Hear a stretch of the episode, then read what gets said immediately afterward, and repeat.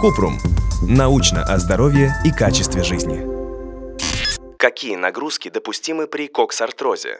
Кратко. Коксартроз, остеоартроз тазобедренного сустава, заболевание, при котором изнашивается защитный хрящ, а подлежащая кость начинает изменяться. Остановить повреждение суставов нельзя, но можно контролировать симптомы остеоартроза. Сохранение активности, поддержание здорового веса замедляют прогрессирование заболевания, уменьшают боль и улучшают функцию суставов.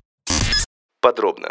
Хрящ – плотная упругая ткань, которая покрывает концы костей, защищая их от трения. Коксартроз возникает, когда хрящ частично или полностью изнашивается. Кость оголяется и начинает тереться о другую кость. Несмотря на то, что лекарства от коксартроза нет, комплексная терапия может облегчить симптомы. Физические упражнения и снижение веса являются действенными способами уменьшить боль в суставах. Физическая нагрузка. Физическая активность, которая полезна для суставов, оказывает небольшую нагрузку на весь организм, а значит, риск травм снижается. Такие упражнения повышают выносливость и укрепляют мышцы вокруг сустава, делая его более стабильным. Важно! Любая активность лучше, чем ее отсутствие. Физическая активность и лечебная физкультура не только улучшают состояние при коксартрозе, но и помогают справиться с другими хроническими заболеваниями – диабетом, болезнями сердца и ожирением.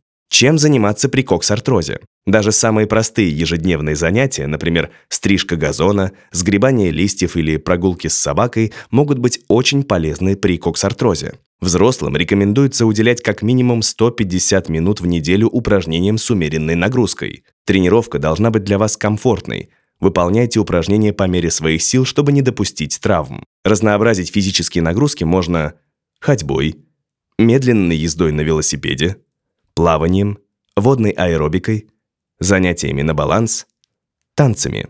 В последнее время при остеоартрозе становятся популярными занятия йогой и традиционные китайские упражнения. Тренировка должна проходить в медленном или умеренном темпе, без резких изменений движений.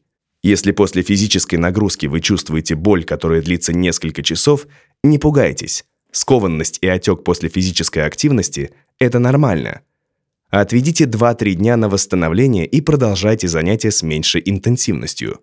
Каких упражнений стоит избегать?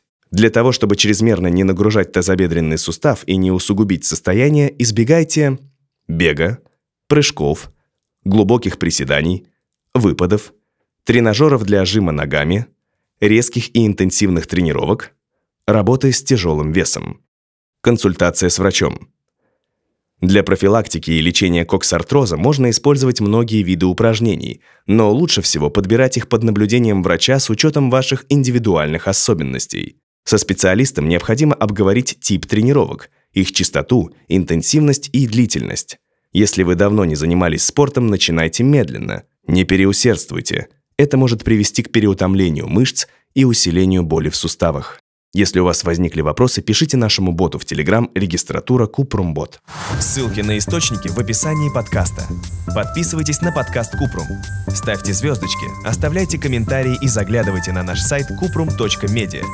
Еще больше проверенной медицины в нашем подкасте «Без шапки». Врачи и ученые, которым мы доверяем, отвечают на самые каверзные вопросы о здоровье.